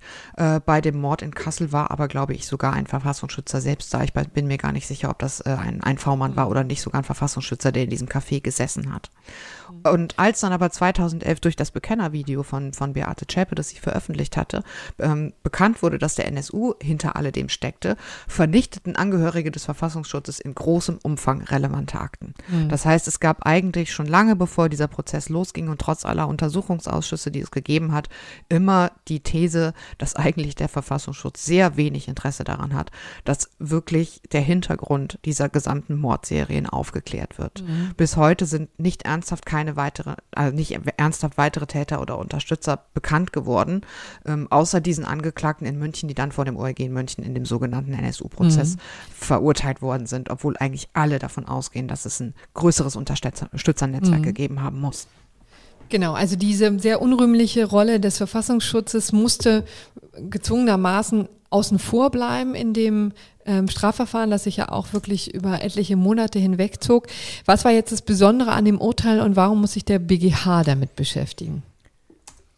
Also das, das Verfahren zog sich genau gesagt sogar mehrere Jahre vor dem OLG München, also von Mai 2013 bis zum Juni 2018. Das war auch irgendwie so ein bisschen ein dramatisches Verfahren, mal abgesehen davon, dass äh, es natürlich irgendwie schon vom, vom ähm, Gegenstand her einfach grauenvoll war, gab es diverse Scharmützel unter den Verteidigern und Verteidigerinnen und Verteidigern von Beate Zschäpe. Sie hat irgendwann mit ihren ursprünglichen VerteidigerInnen gar nicht mehr gesprochen. Diese wurden aber auch nicht aus dem ja. Verfahren entlassen und so weiter. Es gab eine angebliche Geschädigte des Kölner Kolbstraßenanschlags, die in Wirklichkeit nie existiert hat. Also es gab schon so einige Miniskandälchen während dieses Verfahrens. Aber im Juni 2018 war das Verfahren dann endlich mal durch. Äh, 400 Verhandlungstage, mehr als 400 waren es mhm. sogar. Und das schriftliche Urteil wurde erst äh, im April 2020 vom Gericht abgesetzt. Es ist 3025 Seiten lang. Nur damit man eine Vorstellung hat, ähm, mm. worum es in diesem Prozess ging. Und in dem Prozess wurden dann neben Beate Zschäpe noch vier andere äh, Unterstützer verurteilt. Und zwar war das Ralf Wohleben, ein ehemaliger NPD-Funktionär. Der ist ähm, verurteilt worden wegen Beihilfe zum neunfachen Mord. Also diese neunfachen Morde sind immer die neun Männer mit Migrationshintergrund, die der NSU ermordet hat bundesweit. Das war die sogenannte Cesca-Mordserie. Der Wohleben soll da die Tatwaffe ähm, beschafft haben. Der hat zehn Jahre bekommen vom OLG München. Ähm, ähnlich beim Holger Gerlach. Äh, der hat drei Jahre bekommen. Ähm, der hat zugegeben, dem NSU-Trio Trio eine Waffe übergeben zu haben und den Untergetauchten mit falschen Papieren geholfen zu haben. Auch mhm. der hat Revision eingelegt gegen das Urteil. Ähm, Spannend wird es allerdings beim BGH, vor allem jetzt wahrscheinlich in Sachen André Emminger. Das war nämlich die Überraschung schlechthin. Der soll ein Wohnmobil angemietet haben, mit dem die Täter für einen Bombenanschlag nach Köln fuhren und soll eigentlich sehr, sehr lange im direkten Umfeld des, des NSU-Trios gearbeitet haben. Der wurde aber verurteilt nur zu zwei Jahren und sechs Monaten wegen Beihilfe zu einem Sprengstoffanschlag und zum Raub und wegen Unterstützung einer terroristischen Vereinigung. Die Bundesanwaltschaft hatte eigentlich plädiert auf Beihilfe zum versuchten Mord und zu den Raubüberfällen, mhm. den der NSU begangen hat. Und die wollten zwölf Jahre Freiheitsstrafe haben. Da gab es also eine massive Diskrepanz. Es kann ähm, sehr gut sein, dass äh, der BGH über dieses Verfahren jetzt auch tatsächlich mündlich verhandeln wird. Mhm. Es mag sein, der eine oder andere kann sich daran erinnern. Am Tag der Urteilsverkündung wurde ähm, André Emminger aus der Untersuchungshaft entlassen, weil das OLG München die Untersuchungshaft nicht mehr als verhältnismäßig ansah. Und dann ist er wirklich äh, unter dem Jubel der im Publikum anwesenden Neonazis aus dem Saal gegangen. Also das war wirklich, glaube ich, Schlimme für die Opfer Szenen. einer der mhm. schlimmsten Szene dieses, die Szenen dieses Prozesses. Ja. Da hat die Bundesanwaltschaft jetzt Revision eingelegt zu Lasten des Angeklagten. Natürlich nicht er, er wäre ja schön blöd. Also für mhm. den geht es jetzt echt äh, um eine richtig große Menge. Und dann gab es noch Carsten Schulze, das war der Einzige, der zum Zeitpunkt des ähm, NSU-Prozesses aus der rechten Szene ausgestiegen war. Der hat gestanden, die Cesca, ähm, also die Waffe übergeben zu haben, äh, die, mit der die neuen Morde an den Männern begangen worden sind und hat auch Wohllebensbeteiligung äh, relativ detailliert äh, dargelegt. Der war auch der Einzige, der sich bei den Opfern entschuldigt hat. Wie gesagt, der ist zwischenzeitlich ausgestiegen aus der rechten Szene. Der ist damals noch verurteilt worden nach Jugendstrafrecht und hat ähm, drei Jahre bekommen bei Hilfe zum neunfachen Mord durch Beschaffung der Tatwaffe. Dieses Urteil ist rechtskräftig geworden. Carsten Schulze ist aus dem Verfahren raus. Mhm. So, und dann eben Beate Zschäpe. Ähm, das ist natürlich das Wichtigste, also eben die einzige Überlebende des unmittelbaren NSU-Trios. Die ist verurteilt worden vom EuG München zu lebenslanger Haft mit besonderer Schwere der Schuld, die festgestellt wurde in mehreren Fällen. Und sie ist schuldig gesprochen des Mordes in zehn Fällen. Eben diese neun Unternehmer mit Migrationshintergrund und die Polizistin Michelle Kiesewetter in Heilbronn. Wegen versuchten Mordes, wegen der Anschläge in Köln. Ähm, und auch, weil sie die eigene Wohnung angezündet hat. Äh, da waren wohl Nachbarn im Haus. Mhm. Äh, und wegen zahlreicher Raubüberfälle, schwerer Brandstiftung und natürlich der Mitgliedschaft in einer terroristischen Vereinigung. Ja. So, und das Besondere daran ist jetzt, dass Beate Zschäpe wegen alledem verurteilt wurde, obwohl sie an keinem einzigen der Tatorte war. Mhm. Diese Frau hat also keinen der Schüsse abgegeben, sie hat keine Bombe geworfen, sondern sie war die Frau im Hintergrund.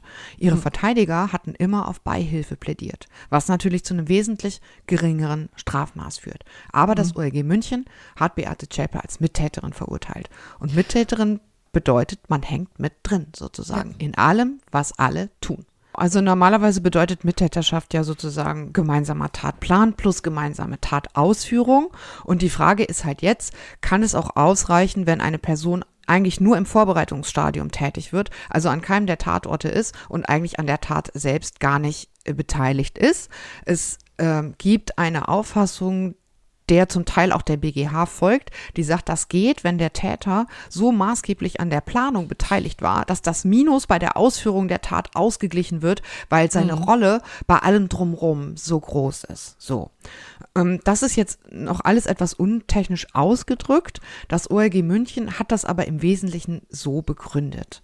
Die haben sozusagen gesagt, Beate Zschäpe war die Frau im Hintergrund, ohne die das alles nicht möglich gewesen wäre. Das mhm. OLG München sagt, die hat sich um, den, um äh, die beiden Uwes, also Mundlos und Böhnhardt, gekümmert. Sie hat deren bürgerliches Leben gemanagt und suggeriert. Sie hat gemeinsam mit den beiden die Tatorte und die Opfer ausgewählt, jeweils die Abwesenheit der beiden Männer verschleiert und vor allem, darauf stellt das OLG München ganz zentral ab, von vornherein die Aufgabe übernommen, Beweismittel zu vernichten und das vorbereitete Bekenner Video zu verschicken. Mhm. Beides ist ja dann auch, als die beiden aufgeflogen sind, tatsächlich geschehen. Für das ja. OLG München stellt sich das so dar, dass erst die Zusage ihres Tatbeitrags die Durchführung der Taten überhaupt ermöglicht habe, weil mhm. ohne den von ihr zu leistenden Tatbeitrag die Taten gar nicht hätten begangen werden können. So ja. hat das OLG München begründet. Die Verteidiger sehen das natürlich irgendwie relativ stark anders. Ja. Das OLG München ähm, geht eben davon aus, weil sie auch ein sehr großes Interesse an der Begehung der Taten gehabt hätte, weil sie eben darauf auch ein, Einfluss genommen hat, wo die Taten stattgefunden sind, wer betroffen war, mhm. ähm, wann das losging und so weiter, hätte sie auch Tatherrschaft gehabt. So. Genau, und das sind jetzt im Grunde genommen die Fragen, die das Bundes, der Bundesgerichtshof jetzt klären muss. Also das wird äh, ein wesentlicher Punkt sein. Jetzt müssen wir wahrscheinlich einfach nur abwarten, was morgen passiert. Aber äh, entweder morgen oder jedenfalls in dem weiteren Verlauf wird uns dieses Verfahren noch intensiver beschäftigen. Warten wir mal ab, was dann tatsächlich passiert. Und nun kommen wir zum gerechten Urteil. Da ist sie wieder, Corinnas Lieblingskategorie. Ja. Dem möchte ich mich unbedingt anschließen. Und dieses Mal ist das ein Urteil aus Bayern vom Verwaltungsgerichtshof. Äh, der hat entschieden, dass eine Stewardess ihre Wohnung über Airbnb untervermieten darf, obwohl das eigentlich nach Ansicht der Stadt München nicht zulässig gewesen wäre. Diese Stewardess mit Stützpunkt in Frankfurt ähm, hatte ihre Wohnung in München, eine Maisonette-Wohnung, die relativ hübsch klang, wohl relativ häufig vermietet. Dann gab es eine anonyme Anzeige, wonach sie, Achtung, seit Jahren und das immer für Monate gegen gutes Geld ihre Wohnung hauptsächlich an reiche Araber vermiete, Ach, während sie jedes bisschen. Jahr für viele Monate auf der Welt unterwegs sei. Wer solche Nachbarn hat, braucht echt ja. keine Feinde mehr. So, dann hat sich die Stadt das irgendwie zweimal angeschaut. Tatsächlich waren einmal Touristen dort und hat dann ihren Bescheid geschickt, sie solle gefälligst unverzüglich die Nutzung beenden, äh, sonst gäbe es ein Zwangsgeld von 5000 Euro. Dagegen hat sie sich gewehrt und ist vor dem Verwaltungsgericht damit erfolglos geblieben. Das hat der Stadt München recht gegeben. Jetzt hat aber der Verwaltungsgerichtshof äh, gesagt, nee, nee, nee, Leute, wir lassen die Berufung zu wegen ernstlicher Zweifel an der Richtigkeit der verwaltungsgerichtlichen Entscheidung und hat jetzt im Berufungsverfahren die Berufung einstimmig für begründet gehalten. Also das gab eine ziemliche Klatsche für das Verwaltungsgericht in München. Man sollte sich vielleicht noch einmal kurz klar machen, worum es da geht. Diese Wohnraumzweckentfremdungsverordnungen gibt es ja in einigen Großstädten. Ein super tolles deutsches Wort, ja. finde ich. Äh, die Kommunen werden dazu ermächtigt von den Ländern. Und zwar dient es eben dazu, den ja ohnehin sehr raren und teuren Wohnraum in den Großstädten den Einwohnern vorzubehalten und den eben nicht an Touristen zu verscherbeln. Das ist natürlich massiv schlimmer geworden durch den Erfolg von Airbnb. Also seit jeder halt sehr schnell irgendwie kurzzeitig seine Wohnungen vermieten kann, ist es natürlich viel lukrativer geworden, als eine Wohnung einfach an normale MieterInnen zu vermieten. Ähm, äh, quasi gewerblich die ständig kurzzeitig weiter zu vermieten. Das soll vermieden werden, unter anderem in München jetzt äh, durch dieses Zweckentfremdungs, äh, die Wohn Wohnraum-Zweckentfremdungsverordnungssatzung der Stadt. So. Und diese ähm, schreibt für München vor, dass die maximale Höchstdauer, während der man ohne Genehmigung vermieten darf, acht Wochen beträgt. Das war bei der Stewardess definitiv überschritten. Mhm. Ja, über Monate hinweg hat sie das ja an, genau, an diese genau. Araber also vermietet. Das, diese acht Wochen, diese acht Wochen beziehen sich aufs ganze Jahr und wenn man halt mehr als acht Wochen im Jahr vermieten will, dann braucht man dafür eine Genehmigung für ja. diese sogenannte Zweckentfremdung sozusagen. Und der Verwaltungsgerichtshof hat jetzt äh, sehr deutlich gesagt, dass diese Zweckentfremdungsgenehmigung zumindest nachträglich erteilt werden müsse, denn ja. Ah. die sei zu erteilen, wenn es vorrangige öffentliche oder schutzwürdige private Interessen gibt, die das Interesse an der Erhaltung des betroffenen Wohnraums überwiegen. Und dann also wem sehr langweilig ist, der kann in, dieses, ähm, in diese Entscheidung des VGH mal reinschauen. Das ist wirklich äh, ein richtiger Rant, äh, denn äh, der VGH regt sich tierisch darüber auf, dass äh, dieser, dass, dass es für diesen Eingriff in Artikel 14 des Eigentumsgrundrechts überhaupt äh, keinen Grund gebe. Denn, und das äh, ist der Grund dafür, dass das mein äh, gerechtes Urteil der Woche ist, äh, der VGH sagt ja völlig zu Recht, dass es gar keine dauerhafte Umwandlung gibt von eigengenutztem Wohn- oder Mietraum in gewerbliche Fremdenbeherbergung. Er sagt oh. zu Recht auch, dem Wohnungsmarkt geht in diesem Fall ja überhaupt kein Wohnraum verloren. Ja, sehr richtig. Ne, denn wenn die Frau nicht da wäre, dann wird die Wohnung ja auch nicht untervermietet oder es gewinnt ja niemand irgendwie Wohnraum, weil sie da jetzt irgendwie plötzlich drei Mitbewohner mit drin hätte. Die Erfüllung der Verfügung der Stadt würde also allenfalls dazu führen, dass die Wohnung über den Zeitraum von acht Wochen hinaus einfach unbewohnt leer stünde. So, mhm. da regt sich der VGH ganz furchtbar drüber auf und sagt dann, ähm, damit ist sozusagen diese Maßnahme, die, das, die die Stadt München da ergreifen wollte, äh, schon völlig unverhältnismäßig, weil sie nicht mal dazu geeignet wäre, das Ziel des Zweckentfremdungsrechts überhaupt zu erfüllen. Nämlich, weil sie überhaupt nicht dazu geeignet wäre, Wohnraum in Gebieten mit Wohnungsmangel zu erhalten. So. Mhm. Und dann kommt noch ein bisschen Geschimpfe, dass äh, die Städte auf gar keinen Fall generalpräventiv vorgehen dürften. Das Grundgesetz duldet weder eine Sozialisierung noch eine Beeinträchtigung von Privateigentum auf lediglich verwaltungsexekutiver Grundlage. Und äh, der VGH ja. sagt sehr deutlich, auch wenn jemand einfach nur über Herbst und Winter in den Süden fliegen möchte, sonst aber seine Wohnung ganz normal nutzt, dann könnte er das tun und zwar auch an mehr als acht Wochen irgendwie im Jahr ähm, an, an Touristen weitervermieten, weil sowieso sonst niemand in dieser Wohnung wohnen könnte. Mhm. Und das finde ich ist wirklich eine sehr, sehr überzeugende Entscheidung, denn ähm, die, äh, die, die Stadt und auch das Verwaltungsgericht München haben wirklich einfach stumpf auf den, auf den Wortlaut dieser Satzung ja. geschaut und gesagt, mehr als acht Wochen pro Jahr Fremd, Fremdenbeherbergung gibt's nicht. Und das ist natürlich schon eine sehr, sehr ähm, strenge und sehr verwaltungsmäßige Herangehensweise. Allerdings Absolut. ist, das habe ich dann dabei herausgefunden, die Stadt München auch besonders streng. Und ich habe ähm, beim äh, Googlen dieser Entscheidungen dann herausgefunden, dass das nicht das erste Mal ist, dass die Stadt München sehr streng ist. Dann das Verwaltungsgericht in München sagt, ja, wir müssen vorgehen und unseren Wohnraum schützen. Und dann kommt der VGH um die Ecke und hebt die auf und zwar mit sehr, sehr deutlichen Worten. Also zwischen den beiden Instanzen scheint es ziemlich unterschiedliche Vorstellungen zu geben über die recht weite Range zwischen dem Eigentum auf der einen Seite und seiner Sozialbindung auf der anderen Seite. Ja. Aber ich finde in diesem Ich finde Fall auch zutiefst gerecht. Ein super tolles super. Urteil, oder? Also ja. es wäre ja wirklich unglaublich sinnlos, wenn die Stewardess irgendwie nur acht Wochen vermieten dürfte und dann steht die Wohnung sechs Monate im Jahr leer. Unglaublich sinnlos. Man muss allerdings sagen, Revision ist zugelassen. Grundsätzliche Bedeutung der Rechtsfrage. Ja, wobei man sich auch vorstellen kann, also jetzt sechs Monate ist wahrscheinlich auch ein bisschen schwierig, ne? Die sind immer ein paar Wochen weg Maximum, oder? Genau, ja, ich meine, das ist halt also, halt eine Stewardess, die hatte wohl auch sogar noch irgendwo einen anderen Wohnsitz, aber in aller Regel äh, sind die ja dann einfach mal ein paar Tage weg, dann sind sie wieder eine Woche zu Hause, dann sind sie vielleicht mal 14 Tage unterwegs, genau, ja. Ja. Nun gut, also wunderbares, gerechtes Urteil. Jetzt sind wir am Ende unseres Podcasts angelangt. Ich muss übrigens noch einen kleinen Nachtrag geben zum Lieferkettengesetz, Folge 170. Ähm, da muss ich kleine Fehler einräumen oder also, also klein. Ich will es jetzt nicht kleinreden, ne? Denn also wir haben einen sehr aufmerksamen Hörer gehabt, der uns da sehr genau zugehört hat. Dafür herzlichen Dank. Und äh, da ist es mir doch ähm, ein Anliegen, ähm, deutlich zu machen, was falsch war. Ich habe ja hier, ehrlich gesagt, das ist natürlich ähm, in der Hitze des Wortgefechts, also es war, gab kein Wortgefecht, aber ich habe jedenfalls ähm, beschrieben, welche drei Ministerien involviert waren. Und ähm, da äh, habe ich äh, das Entwicklungshilfeministerium der SPD zugeschlagen, äh, aber natürlich wird es von der CSU ähm, geführt. Corinna, Corinna. Ja, Wie kann denn also, sowas passieren, Mensch? Das weiß ich auch nicht. Entwicklungshilfe verbinde ich immer mit den Sozialdemokraten. Das kann man vielleicht an dieser Stelle hier einfach mal sagen.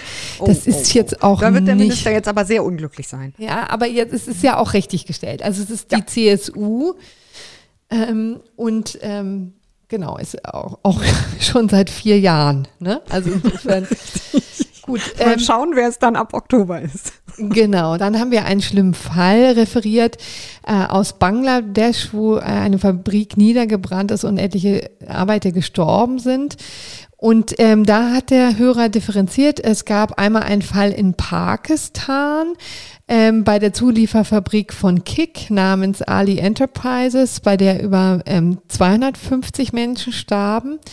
Und dann kollabierte in Bangladesch tatsächlich die Textilfabrik Rana Plaza im Jahr 2013, wodurch über 1100 Menschen starben und über 2000 Menschen verletzt wurden. Also auch das sei hiermit äh, klargestellt. Und ich glaube, das war ehrlich gesagt nur, ich weiß nicht, ob ich ob das explizit ähm, so gesagt hat, aber das möchte ich hier auch nochmal deutlich sagen, das Gesetz, äh, das Lieferkettengesetz gilt für Unternehmen in Deutschland und auch für ausländische Unternehmen mit Zweigniederlassung in Deutschland. Ich glaube, das hatte ich damals nicht so explizit gesagt, aber da das ja nicht unwichtig ist, wer darunter alles fällt, wollte ich das hier auch nochmal nachtragen. So, und dann bitte so ich nochmal um Feedback. Ja, es ist wie gesagt, wir freuen uns ja immer über Feedback und jetzt kann ich hier auch nochmal äh, unsere E-Mail-Adresse sagen. Das hat letzte Woche ja, wie gesagt, total gut funktioniert. Einspruchpodcast.faz.de. Ähm, da freue ich mich, wenn, ähm, wenn da äh, Rückmeldungen zu dem zu neuen Konzept sind, zu einzelnen Gästen, zu Urteilen, auch ergänzende Hinweise finden wir immer schön, dann können wir das am Ende nochmal nachtragen. Man kann es aber auch auf der Internetseite machen, www.faznet Podcasts, Schrägstrich FAZ Einspruch minus Podcast. Ich weiß nicht, ob das jetzt hier jeder ähm, sofort mitschreiben kann. Das würde ich nochmal in die Shownotes tun. Und dann möchte ich natürlich nochmal um Abos werben. Ne? Unser Einspruch-Magazin, das im Grunde genommen äh, ja das Geld reinholt für auch diesen Gratis-Podcast. Auch wer uns unterstützen möchte, ähm, kann sich und sollte sich ein Einspruch-Probe-Abo holen, beziehungsweise dann auch in das reguläre Abo überwechseln. Das äh, ist zu finden unter faznet Einspruch testen. So. Ja, und ganz zum so. Schluss wollte ich nochmal auf einen Essay-Wettbewerb ähm, hinweisen. Ähm, wir haben am Ende jetzt vielleicht ein bisschen viel, aber ähm, das ist vielleicht auch nochmal wirklich eine ganz schöne Sache. Da geht es um den Klimabeschluss des Bundesverfassungsgerichts, der ja neue Maßstäbe gesetzt hat. Und ähm, da werden Studierende gesucht, die sich daran abarbeiten wollen und an ein Essay schreiben wollen und den äh, einfügen wollen. Das hatten wir hier schon mal beworben, nicht hier, sondern äh, zum Beispiel auf Recht und Steuern bei uns in der FAZ. Ähm, und das macht der Bundesverband Rechtswissenschaftlicher Fachschaften. Und das Thema heißt eben Recht im Klimawandel. Und da kann man sich noch bis zum 1. September dran beteiligen. Und der Gewinner-Essay wird übrigens im FAZ-Einspruch auch abgedruckt, also in unserem Online-Magazin. Und man kann 1000 Euro gewinnen. Also das ist doch total also wenn das hier mal nicht ein Shoutout wert ist, ne? nicht nur die 1000 Euro, sondern auch, dann auch noch irgendwie eingedruckt zu werden, im, äh, abgedruckt zu werden im FAZ-Einspruch, das ist schon ein Traum, wenn man sich das in seinen Lebenslauf schreiben kann in so jungen Jahren. Also haut raus. Ja, also die Internetseite bundesfachschaft.de-klimaessay werde ich auch nochmal in die Shownotes tun. Und dann wären wir jetzt aber wirklich am Ende. Dankeschön, Pia. Ich habe zu danken. Eine schöne Woche allen. Ciao, ciao. Ja, ja, eine schöne Restwoche auch von mir. Bis dann. Tschüss.